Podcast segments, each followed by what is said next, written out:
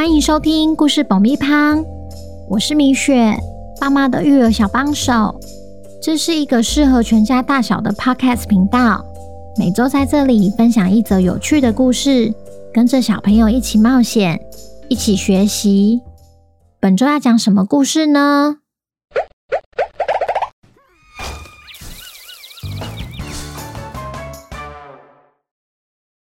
听故事前，请先订阅“故事爆米花”的频道，这样每周就能准时收听精彩的故事哦。如果你在 Apple Podcast 或 Spotify 上收听的话，请帮我们留五星评价，也推广给身边的亲朋好友们。本集故事要感谢新北板桥的妍恩和子怡，谢谢你们一直以来对故事爆米花的支持。也恭喜妍恩和子怡成为本周的故事主角。故事里会用妍妍和小怡来称呼。小朋友，你们好啊！你可能有听过龟兔赛跑的故事，但你知不知道兔子真正输的原因是什么呢？今天我们要来听听龟兔赛跑的番外故事。兔子明明遥遥领先乌龟。究竟是什么原因让他停了下来？本周的故事叫《森林来了新邻居》，作者米雪。准备好爆米花了吗？那我们开始吧。龟兔赛跑的那天，整座森林里都在讨论谁会赢。松鼠说：“一定是兔子赢啊，它这么会跳。”麻雀说：“对呀，乌龟跑得那么慢，它是认真要跟兔子比赛哦。”当起跑的鸣枪一响，兔子妍妍果然像大家预测的一样，轻轻松松的取得领先。乌龟小姨呢，则是缓缓的一步一步慢慢走。一下就看不见妍妍的身影，遥遥领先的妍妍心想：既然小姨这么慢，我干嘛不用走的就好了？所以她决定放缓脚步，慢慢的走到终点。走着走着，妍妍的脚突然踢到了一个东西，诶，是草莓耶！但这里怎么会有草莓啊？他转头一看，才发现这里有一片好大的草莓园。这时，草莓园里突然传来很沉重的脚步声，吓得妍妍赶紧躲进草丛里，偷偷的从缝隙中看出去。哎，那不是刚搬来的大熊吗？该不会这些草莓是他种的吧？正当演员想要走出去跟大熊打招呼时，脑袋里想起小姨曾经说过的话：“你可别千万去惹大熊哦！你看他那么高，那么壮，还有一张凶巴巴的脸，随便一个飞踢，哎呦，我们就要变肉酱了。”他只好打消念头，转头跑回森林里。完全忘了他跟小姨还在比赛，而小姨就这样慢慢的一步一步率先抵达终点，赢得最后的胜利。庆祝小姨胜利的欢呼声传遍了森林，妍妍才想起他跟小姨的比赛，赶紧跑到小姨家找她。小姨，这次比赛不算啦，我要重来。明明就是我跑赢了，为什么要重来？你不要不服输哎！都是他害我分心的啦。诶，那是草莓耶，没想到你还挺有心的，会送我冠军奖品。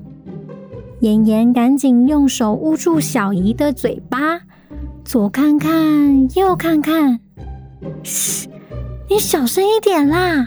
我跟你说，我比赛跑到一半时，不小心闯进了草莓园，嗯，而且是大熊的草莓园。原来大熊最爱吃草莓了。怎么可能？大熊只爱吃蜂蜜吧？他的确喜欢吃蜂蜜，但最爱的是草莓。不然他干嘛种一堆草莓？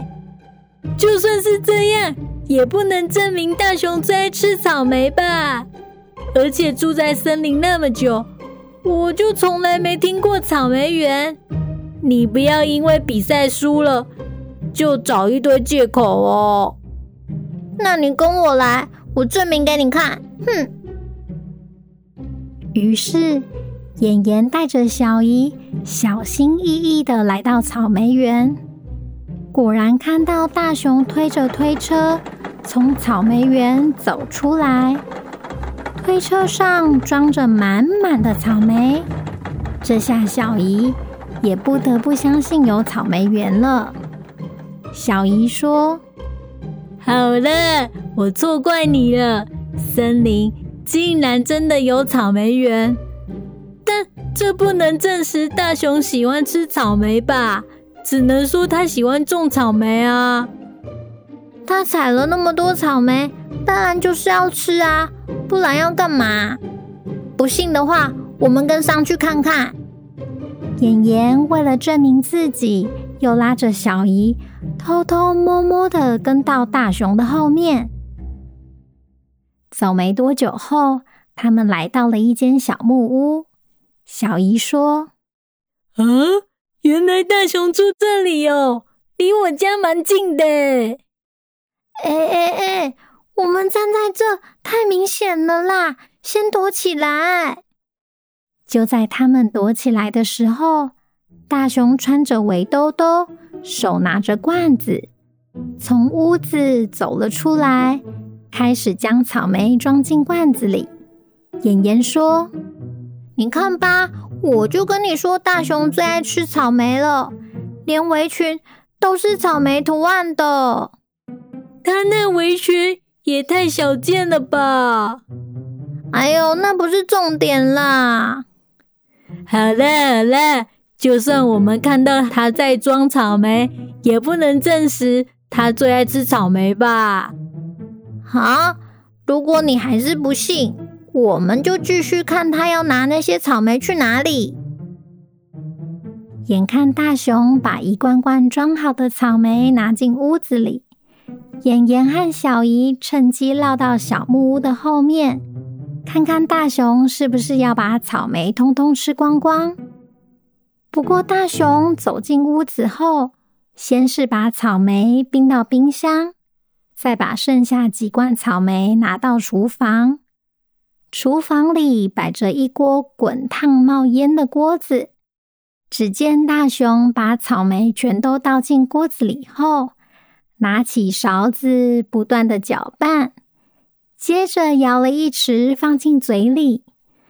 脸上竟然露出了难得的笑容，这也让小姨不得不相信，大熊最爱吃的是草莓。没亲眼看到，我还真的不敢相信诶。平常凶巴巴的大熊，竟然吃草莓吃到会微笑。我就说吧，你还不信？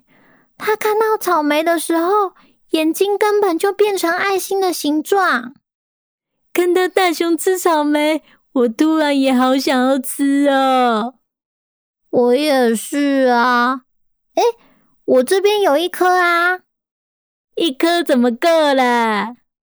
那我们等等走回家时，沿途看看地上，搞不好会有从推车掉下来的草莓哦。随着天色渐渐暗去。妍妍和小姨就这样一边走回家，一边注意地上有没有被遗留的草莓。原本只是五分钟的路程，他们走了将近三十分钟，因为沿路都在捡草莓。回到小姨家后，妍妍说：“大熊也太大意了吧，掉了那么多颗草莓在地上。”对呀。我们赶紧来享用草莓吧。正当他们吃得津津有味的时候，门外传来敲门声。妍妍小声地说：“这么晚了，会是谁呀？”小姨大喊：“请问是谁呀？”“打扰了，我是住在附近的大熊。”“啊？大熊该不会发现？”我们捡走他的草莓了吧？这下怎么办？你先问他有什么事，我赶快把草莓藏起来。小姨又问：“请问有什么事吗？”